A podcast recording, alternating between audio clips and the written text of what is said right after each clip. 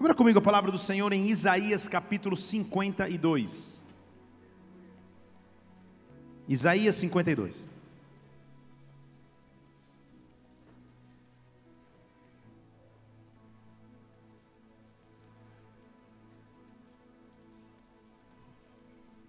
Aleluia. Eu vou ler a partir do versículo 1. Isaías 52, 1. Glória a Deus. Diz assim a palavra do Senhor: Desperta, desperta, veste-te da tua fortaleza, Sião. Deixa eu falar de novo aqui. Desperta, desperta, veste da tua fortaleza, bola de neve em Brasília. Veste dos teus vestidos de festa formosos, ó Brasília, cidade santa, porque nunca mais entrará em ti nem incircunciso, nem imundo. Sacode-te do pó levanta-te e assenta-te, ó Brasília, solta-te das ataduras do teu pescoço, ó cativa, filha de Sião, Espírito Santo, nós estamos em tua casa e presença, não haveria melhor lugar para estarmos nesta hora e nesse tempo, senão juntos para adorarmos o teu nome, para exaltarmos o teu nome, para engrandecermos aquele que é único digno de adoração, meu Deus, e eu sei quando nós nos reunimos com um único só objetivo, a tua glória se manifesta, a tua presença se faz manifesta em nosso meio. Por isso, nesta noite, Pai, rompe com tudo aquilo que neutralizaria o teu agir e o teu mover, e manifesta a tua glória nesta casa, manifesta a tua glória sobre esta igreja. Dá ordem aos teus anjos, invade esse local com glória, invade esse local com glória. Que nesta noite haja um despertar. Deus está dizendo: desperta-te, põe o teu vestido de festa, te tira a atadura do teu pescoço e se prepara para um novo tempo, Pai. Que o teu reino venha nesta noite, que a tua glória seja estabelecida aqui na terra como no céu. Nós te adoramos de antemão por aquilo que o Senhor fará neste culto, em o nome do Senhor Jesus Cristo. Amém e amém. Aplauda o Senhor e adore. Oh, aleluia! Aleluia! Oh! Põe os vestidos formosos Tira a atadura do pescoço, que era como a pessoa ficava escravizada. Você que estava cativo, se prepare para despertar. Eu não sei quanto a você, mas eu de vez em quando, sabe aquele dia que você não tem, sei lá, está com a mente meio vazia, não tem muito o que fazer. Eu me pego parado pensando sobre como as coisas foram inventadas. Por diversas vezes olha algum objeto e fala: Poxa, como será que isso foi inventado? Quem foi o primeiro cara que teve a ideia de inventar isso? E você está olhando para mim falando: Meu Deus, que nada a ver, que nerd. Tipo, desde as coisas mais complexas, como aquelas que nós beneficiamos, o avião, o computador, o telefone celular, a chapinha de cabelo, aquelas coisas que nós usamos. Ninguém riu porque você não quer assumir, né, irmã? Deus está vendo até as mais simples que fazem parte do nosso dia a dia. E esses dias me vi pensando: quem foi o gênio que inventou o despertador? Quem parou para pensar um dia, poxa, o homem precisa ser despertado em tal hora do dia e pensou nessa solução? Já parou para pensar nisso? Talvez nunca. E não só pensei, como fui pesquisar. Estava com bastante tempo de sobra nesse dia. O primeiro registro de, de, um, de um despertador data do século XVIII, um inglês chamado Godfrey Poy, a pedido de um político e figura da sociedade, alta sociedade da Inglaterra, ele desenvolve um sistema semelhante ao, ao despertador, que era uma caixa de metal cheia de pólvora, com um dispositivo de mola acoplada a um protótipo de relógio, de assim, por assim dizer, e que dentro tinha uma vela, século XVIII. Na hora, na hora programada no relógio, a mola fazia uma fricção, a pólvora estourava, pá, e a vela acendia. Inclusive há fontes para dizer que ali foi composta a música Que Tiro Foi Esse? Estou brincando, essa é uma praga dos tempos modernos. Mas imagina o que era acordar, pá, que tiro foi esse? Literalmente. Era um som de tiro, uma vela acesa no meio do quarto, acordei. Logicamente que essa, invenção está até hoje, inclusive, em um museu em Lisboa.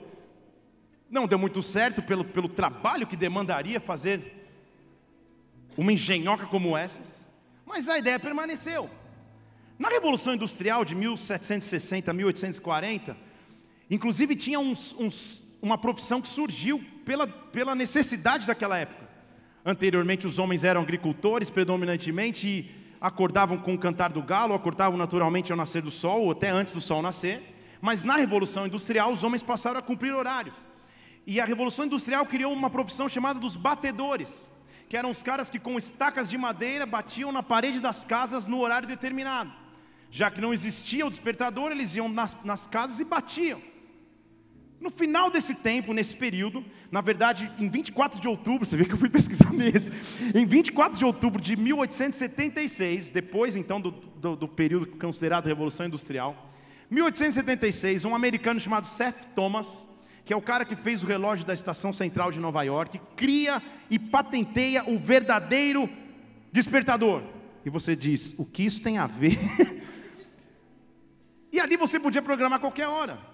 A partir daí, o despertador então passa a ser utilizado em quase todas as casas de pessoas que têm horário para acordar. Se você não tem, primeiro dê um glória a Deus, nem se preocupe com essa explicação. Mas para todos aqueles que têm horário e, e, não têm um despertador natural, como eu tenho em casa com o meu filho, que acorda às seis e meia todos os dias, de domingo a domingo, desde do mais nobre ao mais comum, todos passam a usar essa invenção. E a partir daí o despertador vem evoluindo. Há registros de que na infância de alguns o despertador era assim, cadê? Na infância de alguns, eu não lembro, minha avó que me falava. Havia alguns outros modelos, um pouco mais avançados. Havia um outro ainda que eles trocavam os sinos e ao invés de estar dentro, fora, agora estava dentro. Esse aqui eu já lembro um pouco. Meu bisavô talvez, eu não, né? Desenvolveu-se para um de parede com sino, esse toda a casa, ou a maioria das casas chegou a ter, alguns até com o cuco que saía, cantava cada, cada hora programada. Uma evolução sobrenatural foi quando inventaram os rádios relógios. Tem uns já até rindo, ô oh, Jesus que agora você acordava ao som de um rádio, de uma música da rádio, uma estação da rádio, ele evoluiu um pouquinho mais para esse, esse modelo. Isso, esse aí eu tinha em casa, esse eu tenho que confessar. Meu pai tinha, eu não, ele me mostrou. Foi evoluindo. Na verdade, depois dessa evolução, os mais criativos ainda inventaram despertadores bizarros, para falar a verdade, porque olha esse modelo. Quando ele desperta, ele faz uma sequência de cores que você tem que acertar. Então você imagina, você acabou de acordar. Vermelho, vermelho, azul, azul, verde, verde. Você fala, ah, senão ele não para de tocar. Pelo amor de Jesus Cristo. Olha esse então próximo que você precisa fazer uma série de 30 levantamentos de halter, senão ele não desliga. Então você já acorda fazendo, pagando 30. E o bicho tocando na sua orelha. Mas sem sombra de dúvidas, para mim é a invenção que deve ter revolucionado a era dos despertadores e que essa é demais, se chama Flying Helicopter. Põe lá a próxima. É um despertador que quando toca, uma hélice sai voando pelo seu quarto, e no escuro você tem que pegar a hélice e devolver na base, senão não para de tocar. Meu Deus! Quem teve essa ideia genial? Nunca mais vai dormir cinco minutinhos a mais. É uma verdadeira gincana, você já acorda numa gincana, tipo, é, só falta o Celso Portioli aparecer, passa um repasso, olha isso. Eu, esse eu vou comprar. Deve ter na Amazon, né? O fato é que, em algum momento de sono, é necessário um despertar. Eu me lembro nessas correrias de viagem, pode tirar o Flying Helicopter da tela. O povo já está pesquisando no, na Amazon.com. Eu me lembro de, dessas inúmeras viagens que eu faço uma vez chegar de uma ministração, uma hora da manhã, em Curitiba, tendo um voo de volta para Brasília. Oh, tudo bem? Tendo um voo de volta para Brasília, seis da manhã, tentando chegar no aeroporto às cinco, sair do hotel quatro e meia. E quando você tem um horário curto, não sei você, mas eu já durmo no hotel com todas as luzes acesas, a televisão ligada, mas com medo de, de, de dormir, perder o voo, perder o culto que era de domingo. Então fiz a moda antiga, liguei para a recepção do hotel, falei, olha, eu quero um toque de despertar a tal horas. Como eu estava tão esperando a viagem, acordei antes, já fui tomar banho, esqueci do toque de despertar. Daqui a pouco dentro do banho alguém na porta do meu quarto, eu falei, quatro horas da manhã, eu no chuveiro, passando shampoo no cabelo, não que eu precise, mas sei lá, né? Estava com sono, passando shampoo, desesperado, e, e, e, o cara quase derrubando a porta, eu me enrolo na toalha, tropeço um pouco, ponho o pijama, me enxago todo, abro a porta e o funcionário fala, Senhor, toque de despertar. Eu falei, eles levam a sério. Esse negócio de despertar, eles levam a sério nesse hotel. Eu nunca tinha vivido isso na minha vida. Quando Deus precisa nos despertar para um novo tempo, é semelhante ao que ele diz em Apocalipse 3, 30, 3 20, perdão. Eu estou à porta e eu estou batendo.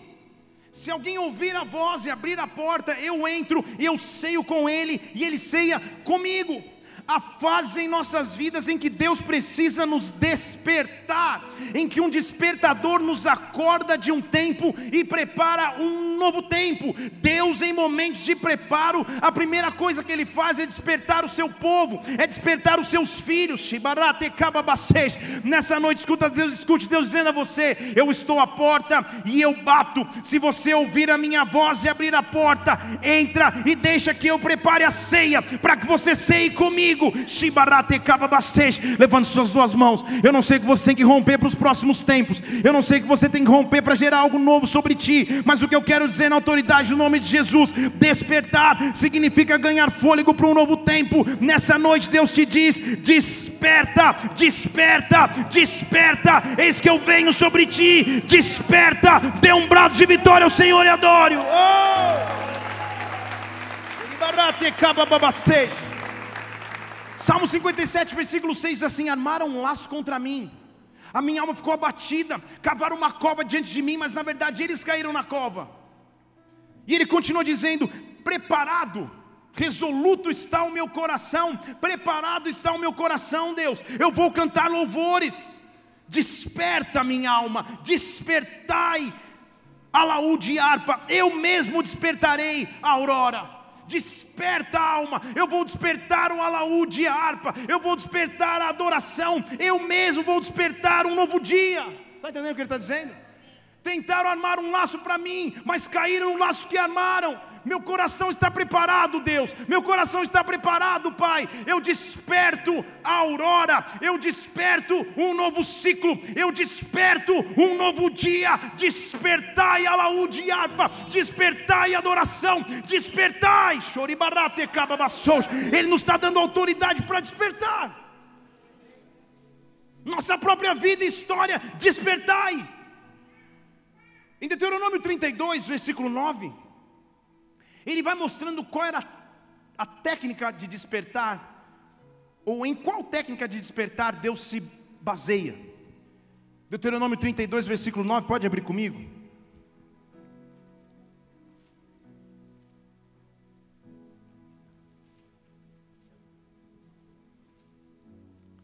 A porção do Senhor é o seu povo. Ou seja, Deus tem um povo que é a sua porção. Deus tem um povo o qual ele cuida. Nós somos a herança do Senhor. Quando ele o encontrou, versículo 10, encontrou numa terra deserta, erma de solidão, com muitos uivos. Não era uma situação fácil quando ele o encontrou, mas ele cercou de proteção, cuidou dele, guardou como a menina do seu olho.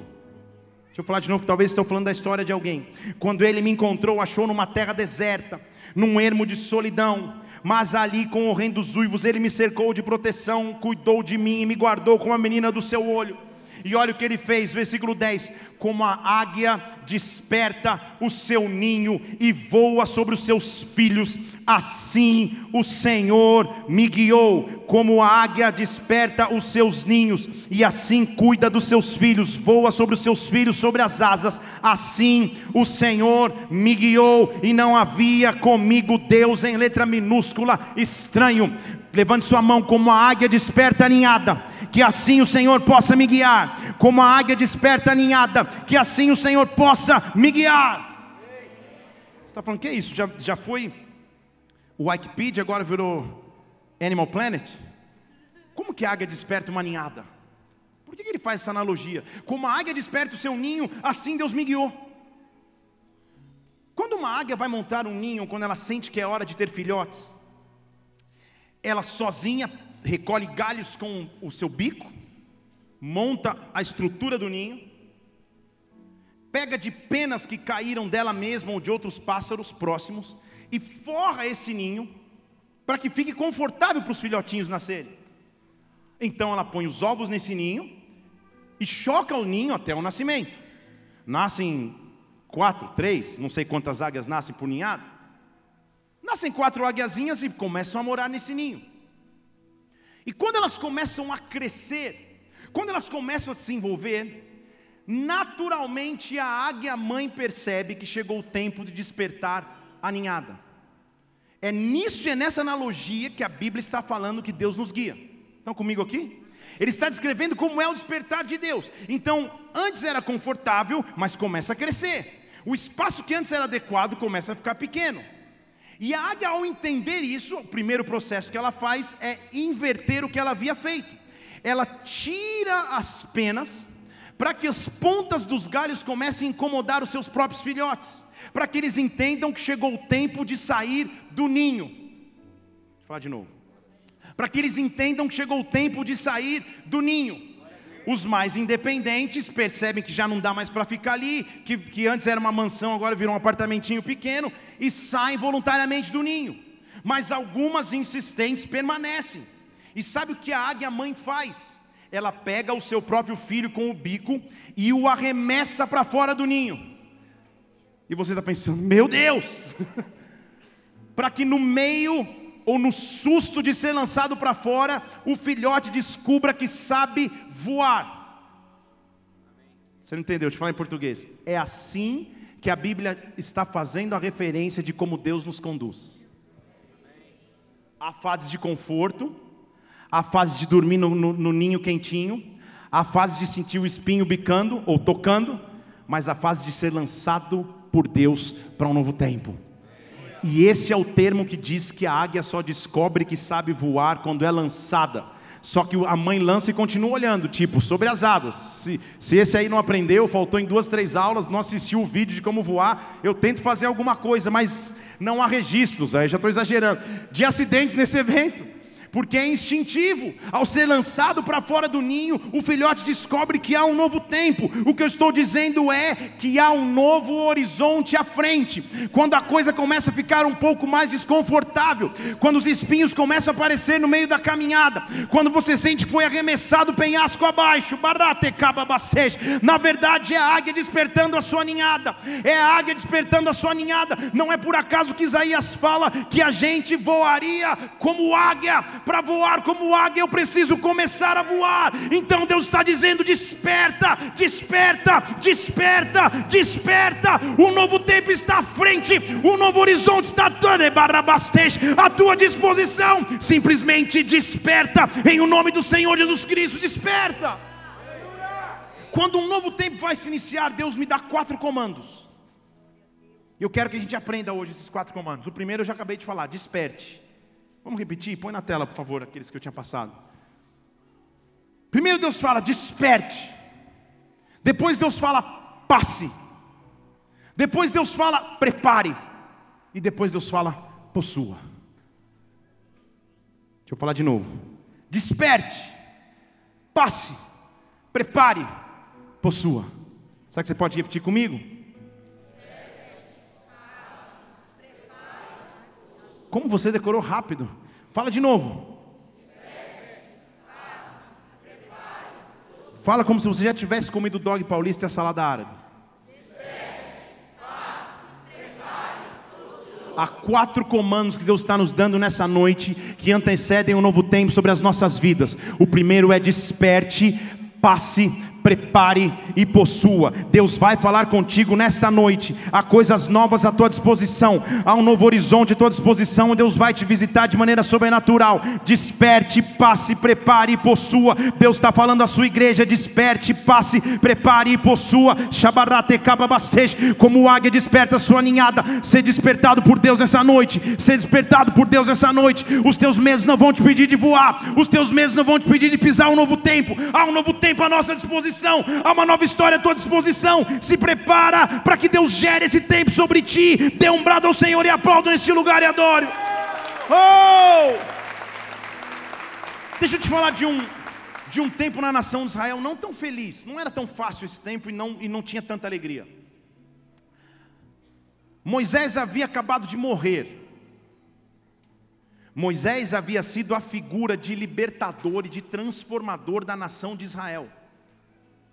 A nação havia estado anos no cativeiro egípcio, anos na servidão no Egito, anos na dura serviço de Faraó, até que Deus levanta um homem com coragem suficiente para chegar diante de Faraó e desafiá-lo, e arrancar o povo e conduzi-lo ao deserto em direção a uma terra que manava leite e mel. Você conhece a história. Só que agora os tempos já não eram tão felizes, porque parece que alguma coisa sai do planejado. Porque o homem chamado por Deus para conduzir o povo morre. O homem chamado por Deus para conduzir a nação, antes de a nação viver as promessas completas, morre no meio do caminho. E aí está escrito em Deuteronômio capítulo 34, trabalha lá comigo.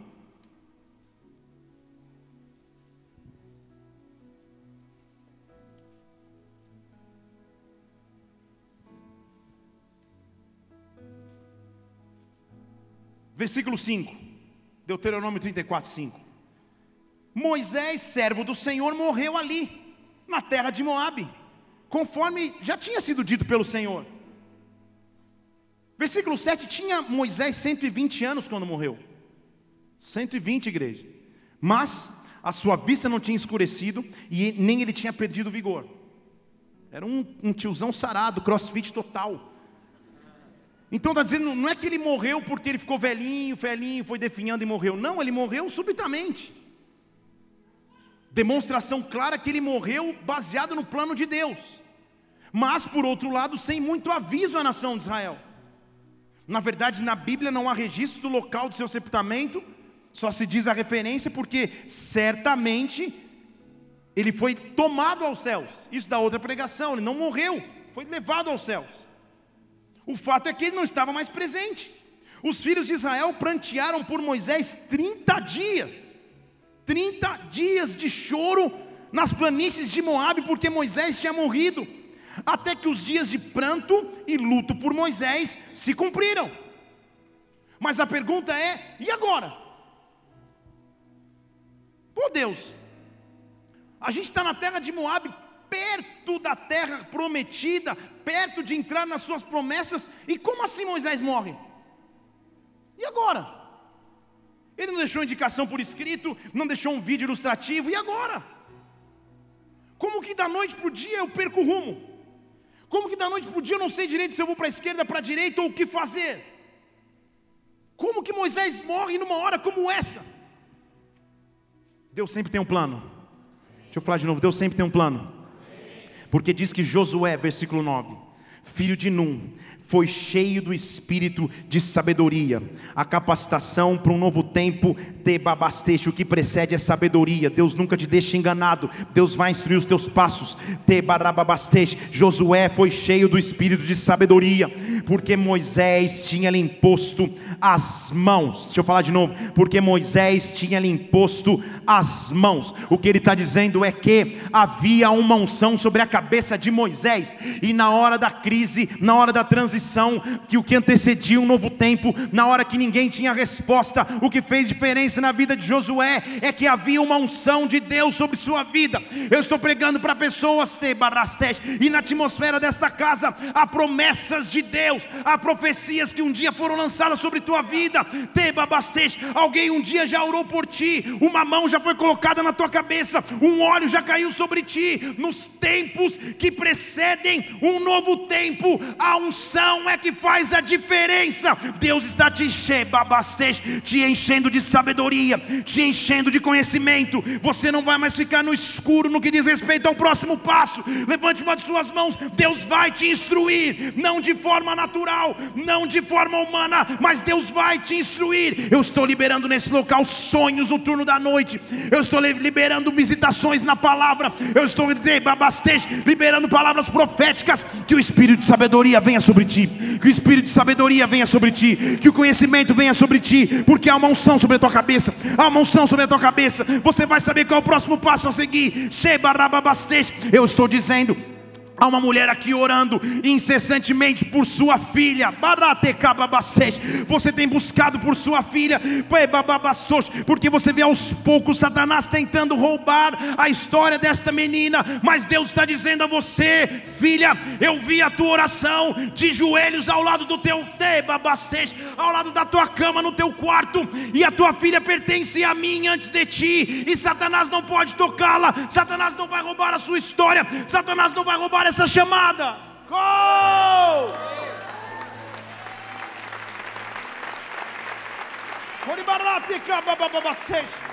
Há uma mulher aqui sentindo um tremendo vazio, porque parece que Deus não fala contigo faz tempos. Parece que você bastante, que o céu está em silêncio ao teu respeito e as decisões que você tem para tomar.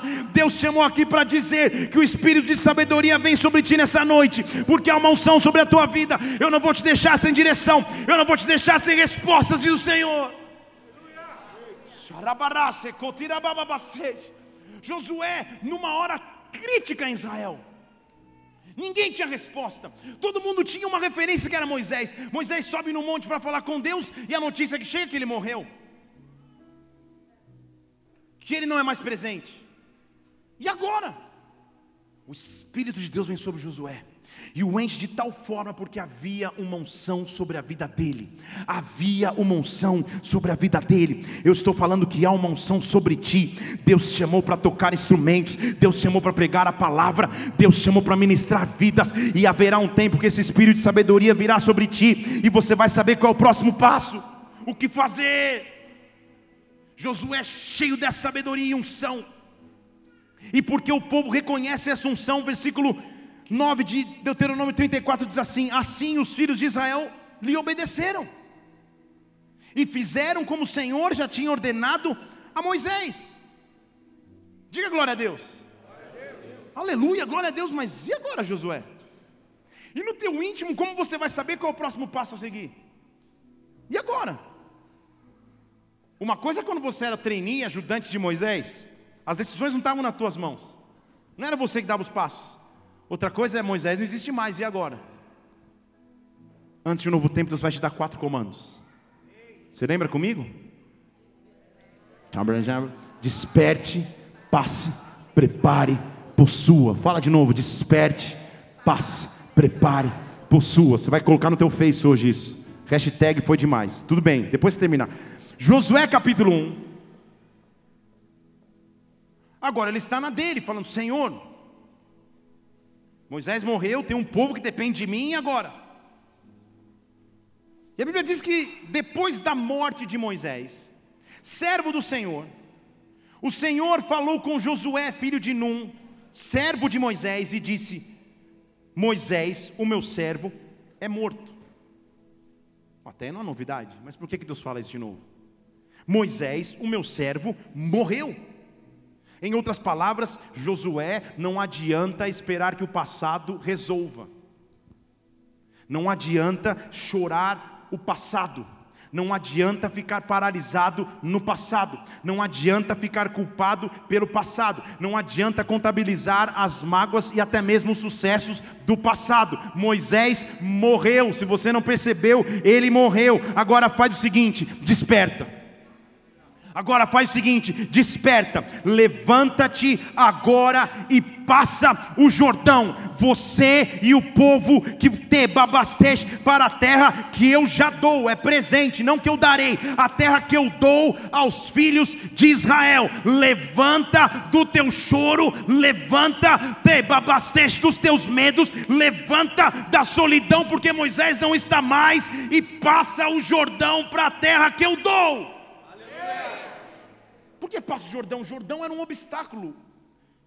Não era espiritual, igreja. Não, não dava para fazer uma campanha de jejum para as quedas do Jordão, não. Era um, era um obstáculo físico. Jordão era um rio. Como que você atravessa um rio com uma multidão? Josué sabia de quando Moisés abriu o mar vermelho. Mas Moisés era Moisés. Eu vou tentar me arriscar.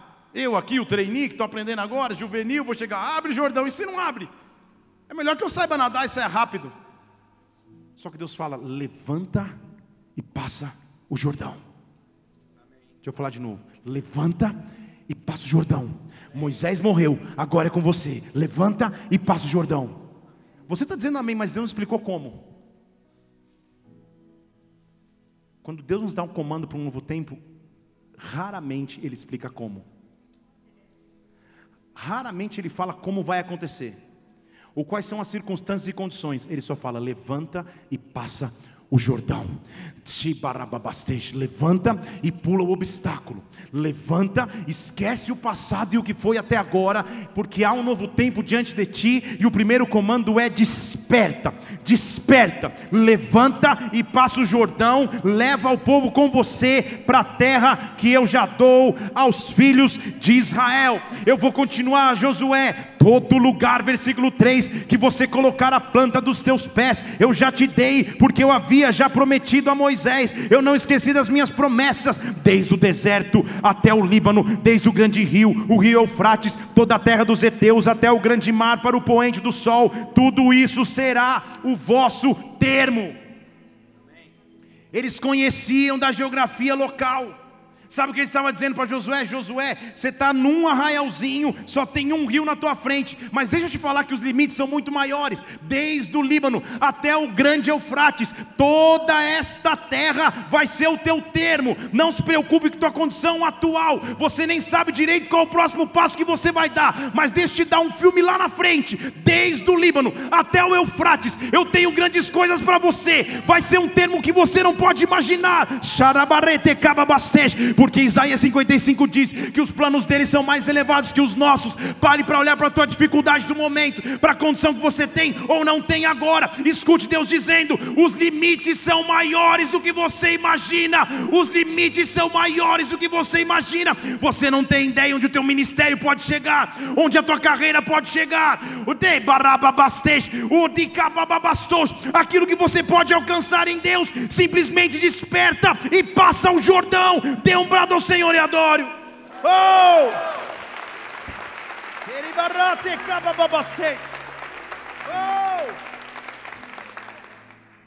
Só que ele estava falando para um exército.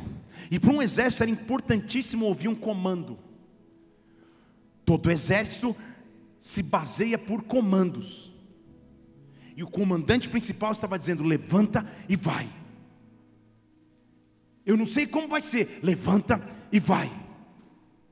Só que ele adiciona uma, uma informação. Só para eu você aqui, recebe esse inbox aqui, ele fala Josué: ninguém, versículo 5, ninguém te poderá resistir todos os dias da sua vida. Falar isso para o comandante de um exército é decretar vitória em todas as guerras. Ninguém vai poder te resistir todos os dias da sua vida. Agora lembra como eu fui com Moisés, eu vou ser contigo. Eu não te deixarei, eu não te desampararei. Josué, atravessa o Jordão. Há um novo tempo à tua frente. Desperta, ninguém vai te resistir. Como eu fui com Moisés, eu vou ser contigo. Ele adiciona versículo 6: Esforça-te e tenha bom ânimo. Esforça-te e tenha bom ânimo, porque você fará este povo povo herdar a terra que eu já disse aos seus pais que daria. Oh! Sempre que eu faço uma palavra em Deus, eu Senhor, o Senhor precisa confirmar de alguma maneira. E a gente não combina isso, mas quando a, a Renata estava ministrando um louvor aqui, a presbítera Renata, daqui a pouco ela fala: esforça-te, tem bom ânimo, eu, Senhor. Deus está dizendo a você: esforça-te, tenha bom ânimo. Eu não sei qual é o Jordão que está à tua frente.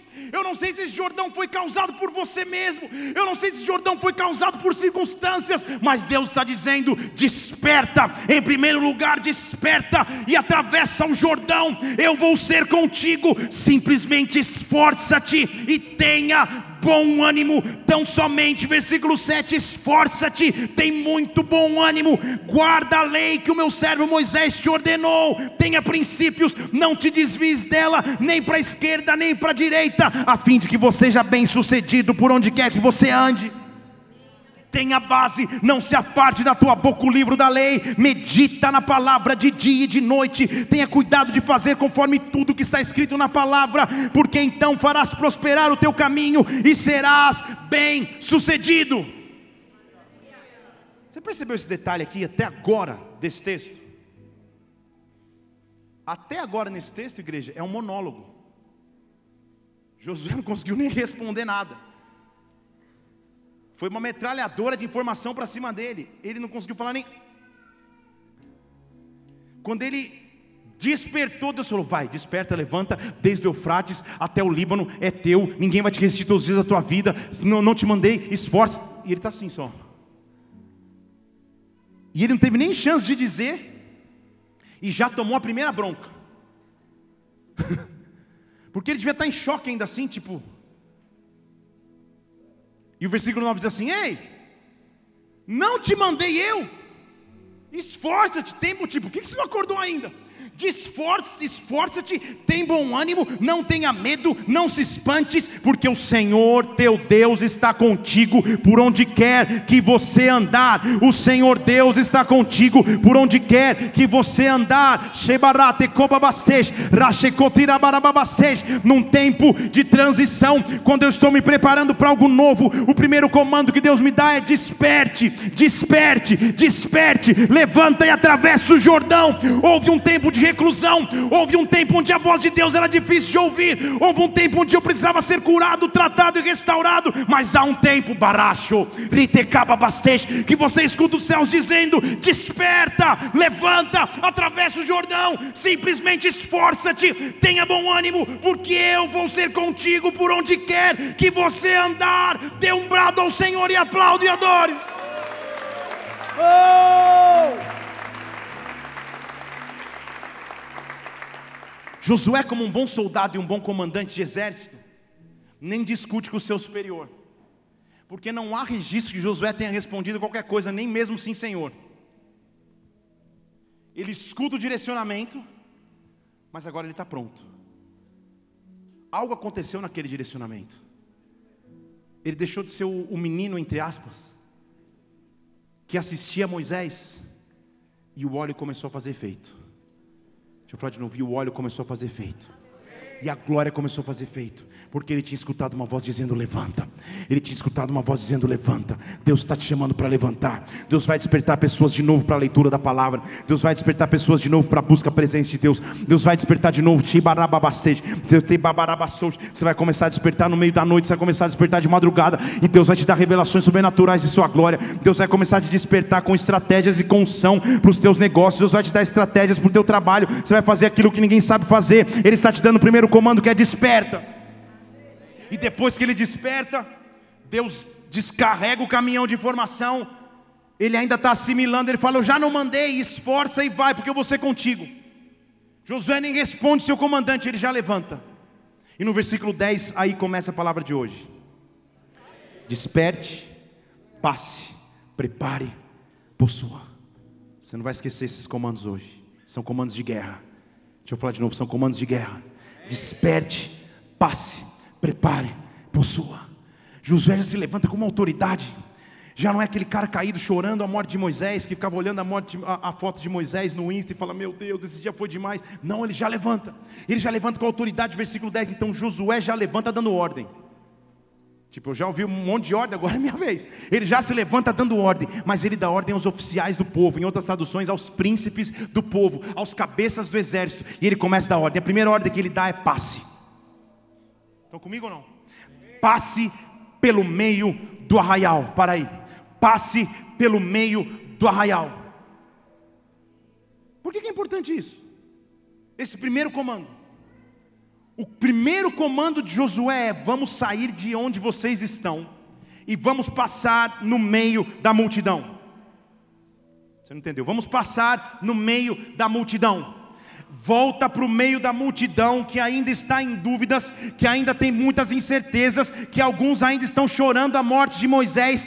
Passe no meio da multidão. Pode tirar da tela. O primeiro comando foi desperta Josué. Agora o segundo comando é passe no meio da multidão. Olha para a multidão que se cerca e passa no meio. Não para para ouvir a opinião, não para para ouvir as críticas, não para para ouvir a reclamação passe no meio da multidão, não dê ouvidos para descrença, não se preocupe com a pressão da multidão, passa no meio dela, porque eu vou gerar um tempo novo, volta para o meio da multidão, não é mais tempo de se esconder, não é mais tempo de ficar à margem, passa no meio da multidão. O que significa multidão na Bíblia, igreja?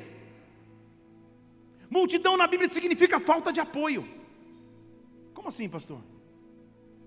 Em Marcos capítulo 10, versículo 46, diz que a comitiva de Jesus Cristo chegou a Jericó. E quando ele estava saindo de Jericó com seus discípulos, havia uma grande multidão. Olha a multidão aí.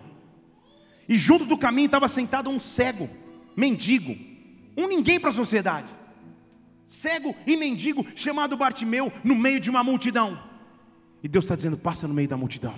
Estão comigo aqui? Passa no meio da multidão. Multidão significa falta de apoio passa no meio da falta de apoio, passa no meio da crítica dos outros, passa no meio da humilhação, das maldições que lançaram contra a tua vida, passa no meio delas. E quando ele ouviu que Jesus estava passando, ele era cego, ele escuta: Jesus está passando aqui. Ele começou a clamar em alta voz: Jesus, filho de Davi, tem compaixão de mim. Jesus, filho de Davi, tem compaixão de mim. Era impossível ter essa revelação se não fosse através do Espírito Santo. Ninguém sabia que ele era o filho de Davi, a não ser por revelação. O único que soube que Jesus era o cumprimento de Isaías 11:1, que era o tronco de Davi, foi o próprio apóstolo Pedro que disse que, o, que ele era o filho que havia de vir. Aquele cego tinha uma revelação, todos enxergavam, mas só o cego via. Gostei dessa frase. Todos enxergavam, mas só o cego via. Todos estavam ali enxergando e o cego viu algo que ninguém podia contemplar. E a despeito da vergonha, ele abre os lábios e fala: Jesus, filho de Davi, tem compaixão de mim. Jesus, filho de Davi, tem compaixão de mim. Mas sabe o que a multidão faz? A multidão vira e começa a repreender o cego. O cego ficou louco, versículo 48. A multidão repreendia para que ele se calasse. Multidão na Bíblia repreendia representa falta de apoio, falta de base. Na verdade, pessoas que não creem naquilo que Deus pode fazer na tua vida. Mas quanto mais o povo repreendia, mais alto ele clamava. Quanto mais as pessoas pediam para parar, mais alto ele gritava: Filho de Davi, tenha compaixão de mim. Filho de Davi, tenha compaixão de mim. Deus está dizendo para algumas pessoas nessa noite: passa no meio da multidão passa no meio da multidão, não se preocupa com as opiniões de terceiros, não se preocupa com as faltas de fé contrária, passa no meio do arraial, desperta e passa, desperta e passa, desperta e passa no meio da multidão, multidão dos medos, multidão dos julgamentos, multidão dos rótulos que colocaram, multidão dos teus próprios pecados, passa no meio da multidão e clama: Filho de Davi, Jesus Cristo, tenha compaixão de mim, tenha compaixão de mim. Oh! Multidão na Bíblia significa obstáculo, barreira que eu tenho que pular. Em Lucas capítulo 8, versículo 42, há um outro registro de multidão, porque a Bíblia diz que Jesus ia andando e a multidão o apertava. Então não era só multidão, era tumulto mesmo. Os caras apertando. Eu contei aqui quarta-feira que no final do ano, como um bom esposo que ama, véspera de Natal, dois dias antes do Natal, minha esposa me convida para um passeio. E não pense que é para o museu ou para a galeria de arte. Ela me chama para ir na 25 de março. E no Brás, que são locais de comércio popular em São Paulo. E aí você sabe literalmente quando a multidão te aperta, irmão. Tinha tanta gente. Se você levantasse o pé para amarrar o cadarço, não dava mais para colocar o pé no chão. Tinha que ir pulando de um pé só. Cara vendendo meia. Gente falando, é, é original, 13 leais, é barato. Uma confusão. Para atrás. de uma calça para ela e para minha sogra. Olha como eu amo minha sogra. Então, multidão que aperta é dureza demais, é difícil demais. E Jesus estava nesse contexto, as multidões o apertavam, a multidão, nesse caso, era um obstáculo para aquilo que eu precisava, porque havia uma mulher que precisava romper com todas as convenções sociais barra religiosas, porque ela tinha um fluxo de sangue contínuo, que pela lei religiosa ela tinha que ficar excluída do convívio social, e não podia encostar em ninguém, como que uma mulher que tem que ficar excluída à margem, que não pode encostar em ninguém, vai ousar entrar numa multidão que a aperta? Ela rompe com a religiosidade, ela rompe com a sua própria vergonha. E diz o versículo 43 que certa mulher, ela é tão importante que nem o nome o autor sabe. Certa mulher, no meio da multidão, que ela tinha uma hemorragia de 12 anos. 12, não dá tempo de falar isso. Eu vou falar mesmo, obrigado Renato. Doze é o exemplo bíblico do relacionamento de Jesus com os homens, de Deus com os homens. Você está com esse, com, esse, com esse olhar de interrogação. Vou te explicar. Doze foram as tribos de Israel. Doze são os discípulos. Quando Deus relaciona com os homens, Ele se relaciona doze tribos, doze discípulos. Em Apocalipse diz que há um trono com 24 anciãos. Tudo bem, depois você guarda isso aí que eu vou pregar outro dia sobre isso. Então lá está a mulher com 12 anos, a evidência da relação de Deus para com os homens. E ela sabe que a única pessoa que ela pode se relacionar está passando ali. Então eu quebro com a vergonha, eu quebro com a convenção religiosa e eu vou me apertar no meio da multidão. A Bíblia não explica direito o que acontece, mas ela chega por trás.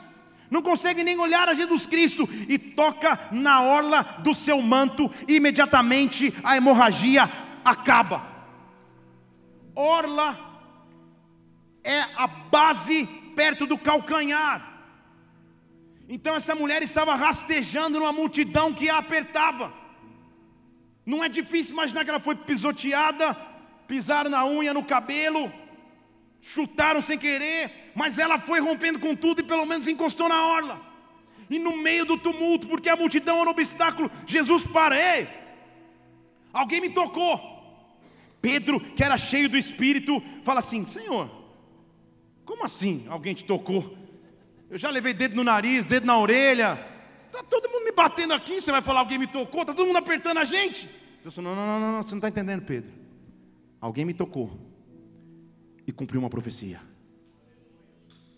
Não entendi, pastor. Alguém me trocou e cumpriu uma profecia. Aquela mulher não sabia, mas ela era o cumprimento de Zacarias capítulo 8. Pastor, agora você foi fundo. Eu fui mesmo, então vamos lá. Zacarias capítulo 8, versículo 20. Assim diz o Senhor dos Exércitos: Um dia vai acontecer que virão muitos povos, habitantes de muitas cidades, habitantes de uma cidade vão até a outra, e eles vão dizer: Vamos depressa suplicar o favor do Senhor, vamos buscar o Senhor dos exércitos, e eu também vou junto. Assim, muitos povos virão de poderosas nações buscar em Jerusalém o Senhor dos exércitos e suplicar a bênção do Senhor. Presta atenção. Assim diz o Senhor dos exércitos: Naquele dia acontecerá que dez homens de nações de todas as línguas vão pegar na orla das vestes de um judeu Estão comigo? Vão pegar na orla das vestes de um judeu e vão dizer: Nós vamos convosco, porque ouvimos que Deus está convosco. Antes que qualquer pessoa pudesse tocar, quem inaugurou essa profecia foi uma mulher de fé que se rastejou numa multidão para tocar a orla dos mantos do Mestre passa no meio da multidão, rompe com a falta de apoio, rompe com o obstáculo que te separava. Talvez quando você rompa com o obstáculo, você está cumprindo uma palavra profética. Multidão na Bíblia significa impossibilidade. Você conhece o texto de João 6,5? Jesus levanta, olha para a multidão e pergunta para o discípulo mais ungido de todos. Ele fala: Felipe, aleluia. Ele fala: Felipe, Onde nós vamos comprar pão para toda essa gente? Você conhece isso aí? Felipe entrou no Google Maps, falou qual que é a pão dourado mais próxima. Será que eles vendem, entregam? Porque era uma multidão, gente, era 5 mil pessoas, homens, contados homens, não se contava mulheres e crianças, então pelo menos três vezes mais. Felipe, e aí onde a gente compra? Multidão, impossibilidade. E eu amo o próximo versículo. Versículo 6. Jesus perguntou só para experimentar Felipe, porque ele bem sabia o que ia fazer. Estão comigo aqui? Ô Senhor, aí tá de brincadeira, é pegadinha, só faltava pular o Sérgio Malandro no meio lá. Ele sabia, que analogia ridícula. Ele, ele só sabia, ele só estava testando Felipe, dizendo: Felipe, como que o povo vai comer? Eu estou perguntando para ver se você está na, na pegada mesmo, porque eu já sei o que eu vou fazer. Eu não perdi o controle. Quando Deus quando eu tenho no meu coração os porquês, na verdade Deus já tem a resposta. Deixa eu falar de novo. Quando no meu coração eu tenho dúvidas, na verdade Deus já tem a resposta. A dúvida que você tem para amanhã, Deus já tem a resposta hoje. E Deus está gerando resposta sobre ti. Deus está gerando resposta sobre a tua história. Em o nome de Jesus Cristo, que um tempo de respostas comece a se manifestar sobre a tua vida. Que a dúvida se transforme em respostas, porque a multidão de impossibilidades possibilidades não te paralisa mais. Dê um brado ao Senhor e adore. Oh!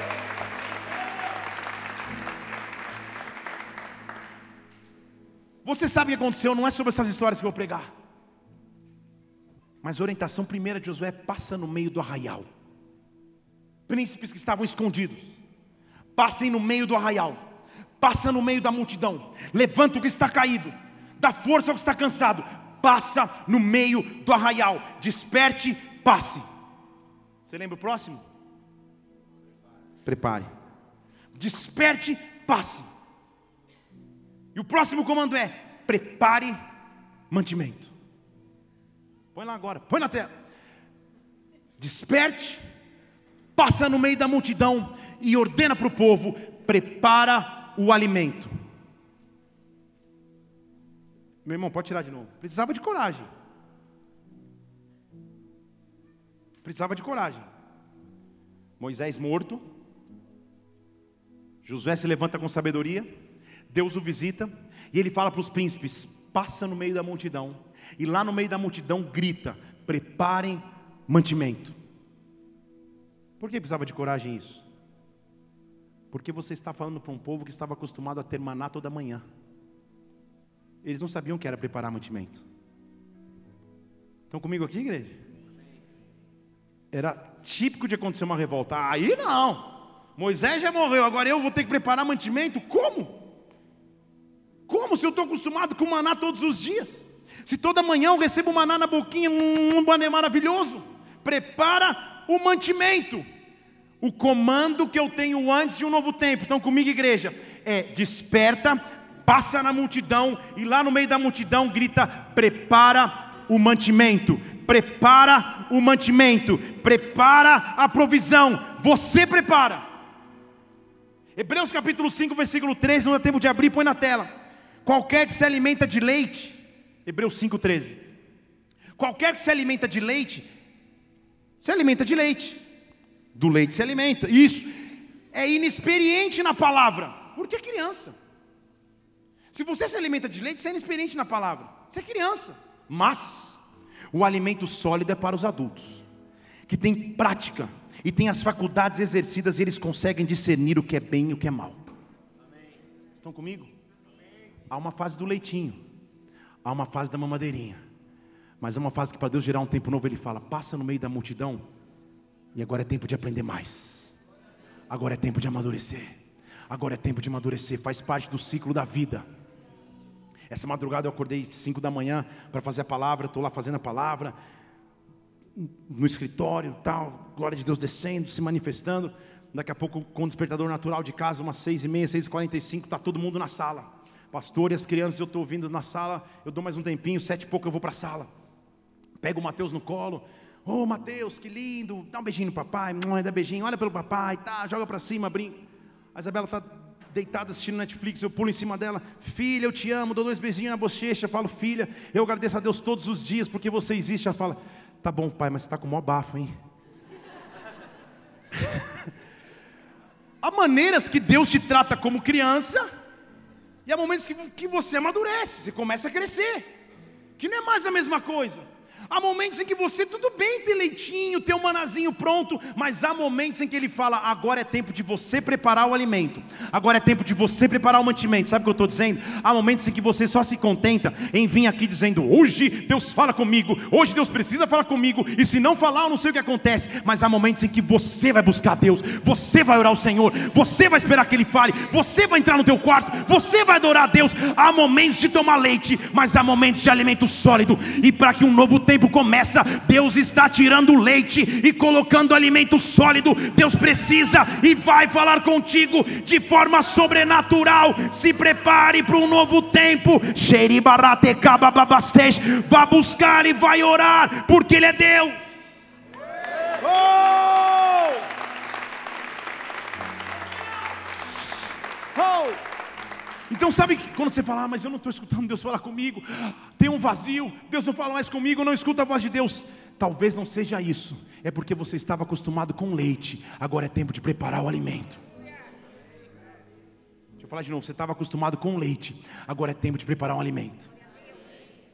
Porque é um, uma brincadeira que Deus gosta de fazer com você, brincadeira entre aspas. Provérbios 25, 2 diz assim que a glória de Deus é encobrir as coisas, e a glória dos reis é encontrá-las. Estão comigo aqui? A glória de Deus é esconder algumas coisas, para que eu tenha a glória de descobrir. Há uma fase que ele não dá tudo de mão beijada, não é a resposta que você precisa amanhã, aqui e agora. Não adianta entrar na lotérica e falar, Senhor, me fala os números, Pai. Oh, aleluia, eu vou até comprar o prédio da igreja, se der, mas. E os números não vêm. Há momentos que você precisa preparar o alimento. Ele estava virando para o povo de Israel, falando: vocês estão acostumados com maná até agora, mas para conquistar um novo tempo, vocês vão ter que amadurecer. Então prepara o alimento, vá buscar a glória e a presença de Deus, e somente por estar na glória e na presença, um novo tempo vai começar sobre suas vidas. Ontem, igreja, nós fizemos aqui o primeiro dia de um lounge de oração na igreja. Das seis da manhã às oito da manhã, nós nos reunimos aqui como igreja. Só havia um pedestal com um microfone aqui na frente e um louvor acontecendo na casa toda de maneira mecânica com, com CD, com CD do, do, do antigo, com uma playlist no computador. E na simplicidade Deus manifestou a sua glória. Ninguém precisava pregar nada, ninguém precisava profetizar nada. Tudo que nós fizemos por duas horas foi abrir a palavra e ler a Bíblia no microfone. O Senhor é bom, Sua bondade dura para sempre. Mais vale um dia na casa do Senhor que em outros lugares. Todas as pessoas, não só eu, todos os sacerdotes que tivessem desejo e vontade, vinham ao microfone e proferiam salmos, proferiam palavras da palavra de Deus e oravam. E em tal momento, a glória de Deus era tão forte que eu aqui na frente via pessoas chegando no microfone e não conseguindo falar, se prostrando no chão e começando a chorar porque quando eu começo a dar valor à presença de Deus, na simplicidade Ele se manifesta, na simplicidade Ele se manifesta. Deus está dizendo para alguns: Eu removi o leite, eu estou removendo o leite. Você está se sentindo vazio, você está se sentindo sem respostas, mas eu estou trocando leite por alimento mais sólido. Prepare o mantimento, desperta passa e agora prepara. Prepara, porque esse preparo antecede algo grande. Ele está dizendo assim: prepara. Põe lá o versículo Josué 11, 11 não, 1, 11. Passa no meio da multidão. Prepara o alimento, porque dentro de três dias vocês vão atravessar o Jordão porque dentro de três dias vocês vão atravessar o Jordão. Igreja, sempre que Deus fala de terceiro dia, Ele está falando de ressurreição, Ele está falando de tempo de vida, Ele está falando que tudo que estava morto é capaz de viver. Ele não está falando do tempo cronológico de três dias, mas Ele diz: passa no meio da multidão, prepara o alimento, porque em três dias eu vou ressuscitar a tua história, porque em três dias o que estava morto vai viver, porque em três dias o que não tinha vida vai rejuvenescer. Eu estou profetizando sobre a tua história agora. Olha para a área morta, olha para a multidão que está ao teu redor, passa no meio dela, e em três dias Deus está dizendo: Eu vou mudar a tua história. Em 2018 eu vou transformar a tua história, em 2018 eu vou transformar teu casamento casamento. Em 2018 vou transformar teu ministério. Em 2018 vou transformar as tuas finanças. É tempo de ressurreição e travessia. É tempo de ressurreição e travessia. Desperte passe e prepare. Deus está te levando para coisas novas. Dê um brado ao Senhor e adore nesse lugar, adore.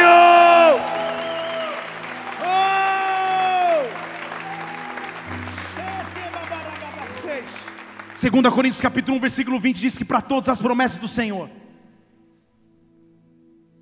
para todas as promessas do Senhor, nele está o sim, e portanto está o amém. Para a glória de Deus por nosso intermédio. Está dizendo amém, mas será que a gente entendeu esse versículo? Ele está literalmente mostrando duas fases. Há em Deus o sim e portanto o amém. Quando eu escuto uma profecia, é o sim. Quando ela se cumpre, é o assim seja, o amém. Estão comigo? Em todas as promessas de Deus, você tem o sim. Mas há um momento que ele transforma o sim em amém. Esse é o momento que antecede o último comando. Eu sinto na minha no meu espírito. Deus está transformando vários sims em amém aqui nesta casa. Deus está dizendo para a tua história: assim seja, assim seja, assim seja, assim seja. Para as promessas que você já teve um sim, assim seja, assim seja, assim seja, assim seja. Senhor, há promessas que estão sobre a minha vida que não se cumpriam. Passam anos, elas não se cumprem. Passam meses, elas não se cumprem. Sim, eu já tive o sim, mas agora chegou a hora do amém. E Deus está dizendo: em três dias você vai atravessar o Jordão. Em três dias você vai atravessar o Jordão. Em três dias você vai atravessar o Jordão. Desperta, levanta, passa na multidão, prepara o alimento, porque o tempo de ressurreição chegou sobre a tua vida. Oh! E ele diz: prepara o alimento.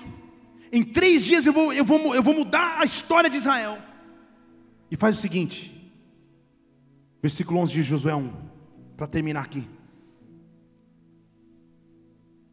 Entre para tomar posse da terra, possua.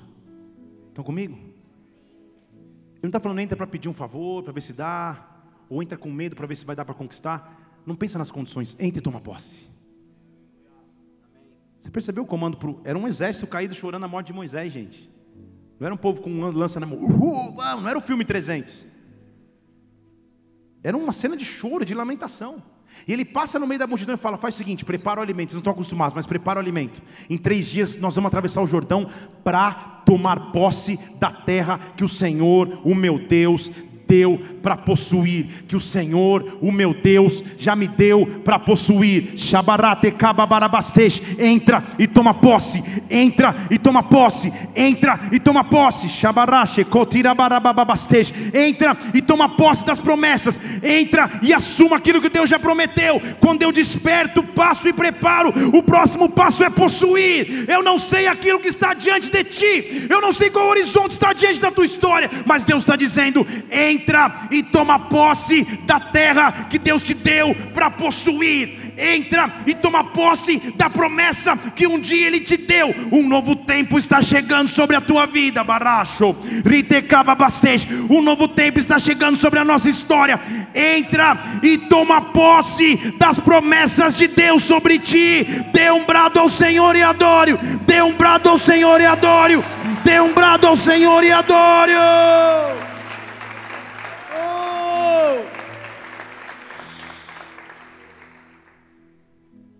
Diferença entre ser conhecido e ser filho. Imagine que me desse uns cinco minutos. E eu falasse assim: Deus me ungiu, me separou. E eu preciso entregar uma palavra profética para o presidente Donald Trump. Sei lá. Se fosse o Obama, talvez até acreditassem pela, pela semelhança de pele. Eu conheço, eu vou lá. Eu ia sair daqui, pegar um voo, cheio do óleo, cheio da unção. A hora que eu pisasse um, um, um passo a mais na área de segurança da Casa Branca, eu ia ser alvejado, ia tomar um mata-leão, uma rasteira, não ia conseguir chegar nem pisar na grama do jardim.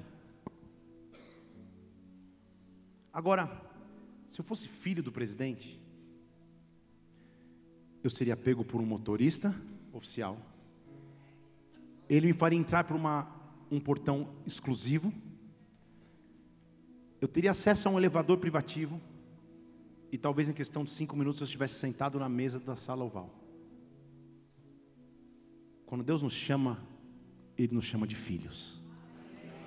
Estão comigo aqui? Estão entendendo, né? Você tem acesso a Ele.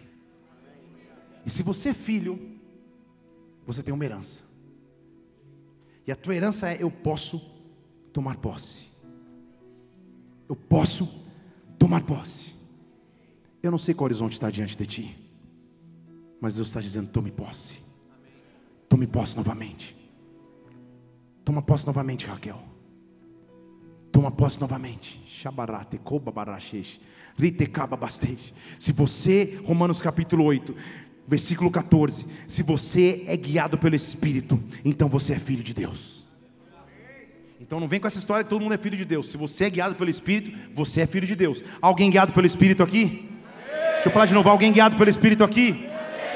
Quem me guia não é o horóscopo do jornal de segunda-feira. Quem me guia não é os, os, relatórios que eu leio da mãe de Naldo, Walter Mercado. Quem me guia não são as cartas do tarô. Quem me guia é o Espírito Santo. E se eu sou guiado pelo Espírito de Deus, eu sou filho de Deus. Se eu sou guiado pelo Espírito de Deus, eu sou filho de Deus. E por que eu sou filho? Porque eu não recebi espírito de escravidão. Nada mais me prende para que eu ande com medo. Mas eu recebi o espírito de adoção. E eu posso dizer: Abba Pai, Abba Pai. Abba Pai, Abba Pai, e o Espírito me traz testificação que eu sou filho de Deus, e se eu sou filho,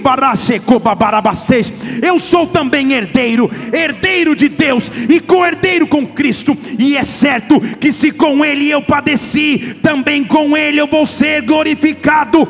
Eu tenho para mim que as aflições do tempo presente não se podem comparar com a glória que vai me ser revelada. Desperta para um novo tempo, passa no meio da multidão, prepara o alimento para a viagem, mas possua a herança que Deus está te dando nesta noite, possua a herança que Ele colocou nas tuas mãos.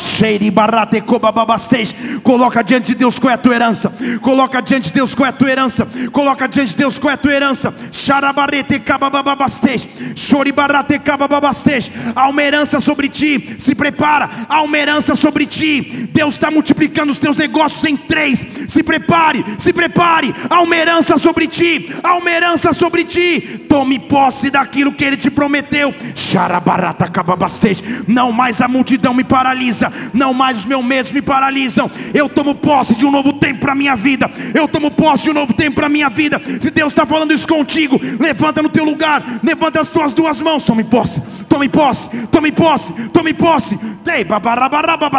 Desperta possua, desperta, possua, desperta, possua, desperta para o novo tempo, passe no meio da multidão, prepare o mantimento para a guerra, mas toma posse daquilo que Deus está fazendo na tua vida. Há uma atmosfera de conquista aqui neste lugar, há uma atmosfera de conquista aqui neste lugar. Roshikatarabarabarabababasso. Sheribarateka.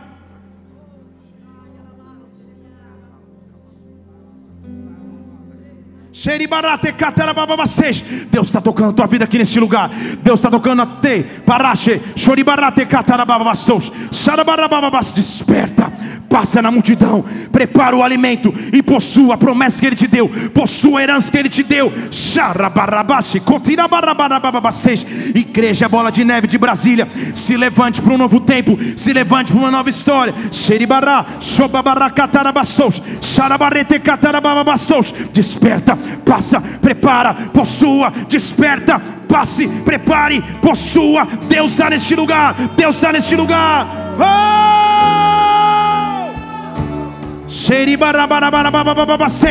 Receba unção de Deus sobre a tua vida. Receba unção de Deus sobre a tua vida. Desperta, prepara, passa. Possua, toma posse, toma posse, toma posse. Oh! Levante suas mãos e adore. Whoa.